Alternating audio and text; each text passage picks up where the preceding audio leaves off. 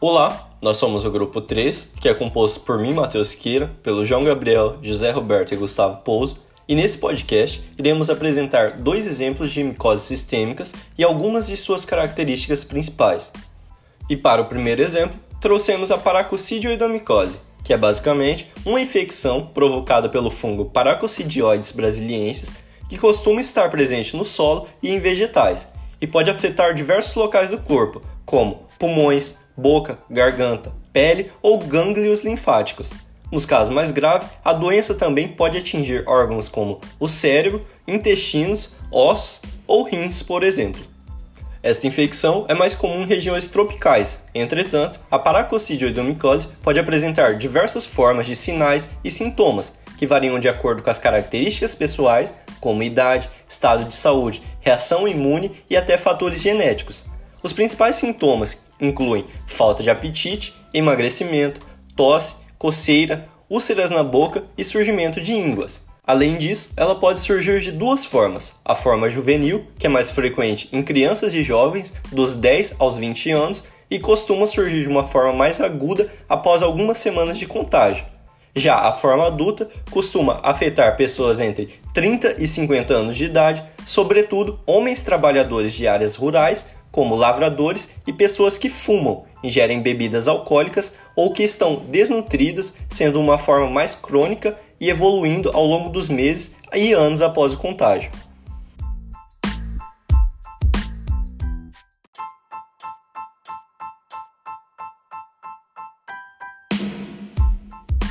Prevenção. Como o paracoccidioides brasiliense vive no solo e no ambiente, é difícil estabelecer formas de prevenção. No entanto, são recomendados alguns cuidados, principalmente para as pessoas que trabalham em áreas rurais, como ter atenção para a higiene pessoal, lavando sempre as mãos e banhando-se ao fim do dia, além de usar sempre equipamentos de proteção individual adequados, com vestuário apropriado, luvas, máscara e botas.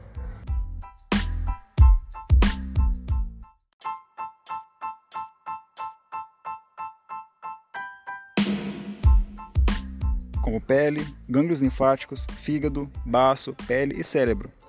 Ou eles permanecem silenciosos, de forma latente, dentro de lesões provocadas nos pulmões durante muitos anos, até que a doença se desenvolva, principalmente durante situações de enfraquecimento da imunidade, como desnutrição, alcoolismo, uso de remédios imunossupressores ou infecção pelo HIV, por exemplo. É importante lembrar que a paracoccidioidomicose não é transmissível de uma pessoa para outra, nem em contato direto e nem pelo compartilhamento de objetos pessoais.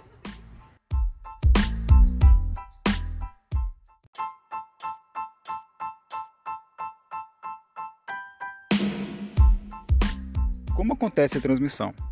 A paracoccidioidomicose é contraída ao respirar, com a inalação de partículas de paracoccidioides brasilienses. Este fungo vive no solo das plantações, por isso é comum afetar moradores de áreas rurais, agricultores e lavradores, por exemplo, pois a pessoa pode inalar o fungo junto com a poeira da terra. Após instalados nos pulmões, os fungos da paracoccidioidomicose causam a doença por dois caminhos diferentes. Se espalham pela corrente sanguínea e linfática para outros órgãos,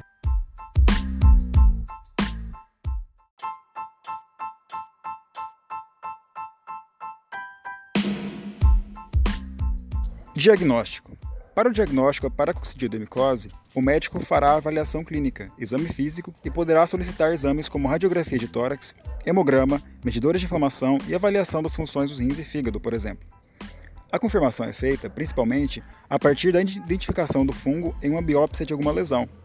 No entanto, outros exames úteis incluem a coleta de escarro, aspirado pulmonar, raspagem de lesões ou a cultura do fungo. Além disso, também existem exames de sangue capazes de identificar anticorpos contra o fungo, que podem ajudar no diagnóstico e no acompanhamento do tratamento da doença.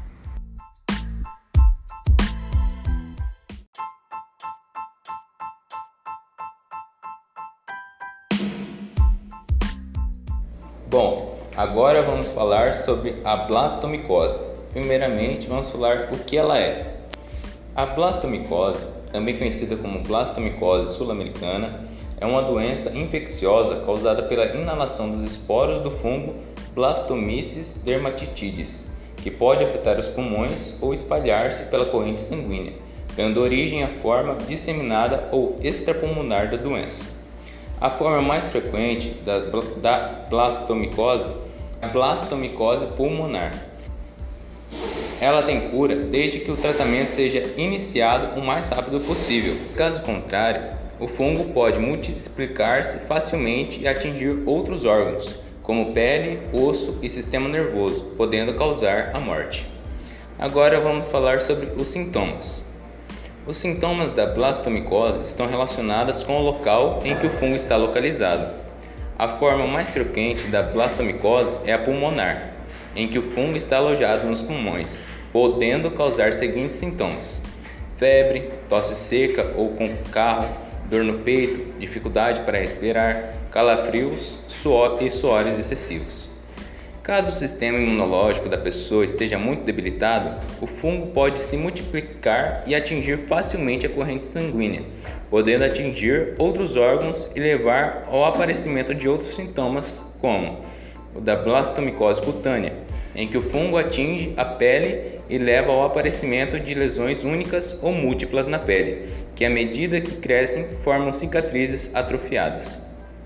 Ou a blastomicose osteoarticular, que ocorre quando o fungo atinge ossos e articulações, deixando o local inchado, quente e sensível. Ou também a blastomicose genital, que é caracterizada por lesões genitais e é mais frequente nos homens, podendo haver inchaço do epidídimo ou aumento da sensibilidade da próstata, por exemplo. E por último também a blastomicose nervosa, em que o fungo atinge o sistema nervoso central e provoca o aparecimento de abscessos, e, se caso não tratada, pode resultar em meningite.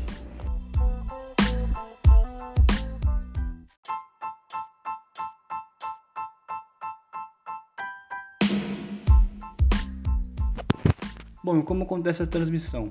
A transmissão da blastomicose acontece a partir da inalação dos esporos do fungo, que podem ser encontrados dispersos no ar, no ambiente, e que, ao entrarem nas vias respiratórias, eles acabam se refugiando nos pulmões e futuramente crescem provocando inflamações. O Blastomyces dermatitis ele é um fungo um tanto quanto oportunista, até porque ele pode infectar tanto pessoas que possuem doenças que afetam seu sistema imunológico, quanto pessoas saudáveis. Como é feito o diagnóstico? Caso a pessoa perceba sinais ou sintomas da blastomicose, é importante consultar um clínico geral ou até mesmo um infectologista o diagnóstico é feito a partir da avaliação dos sintomas, até mesmo de uma radiografia do tórax e a avaliação dos exames laboratoriais, que são feitos todos microscopicamente para a confirmação da infecção. Prevenções. Bom, a prevenção da blastomicose nem sempre é possível, até porque esses fungos eles circulam facilmente pelo ar. Porém, existem zonas onde eles são frequentemente mais encontrados, podendo querendo não ser evitadas, como zonas perto de rios, lagos, pântanos e ambientes assim.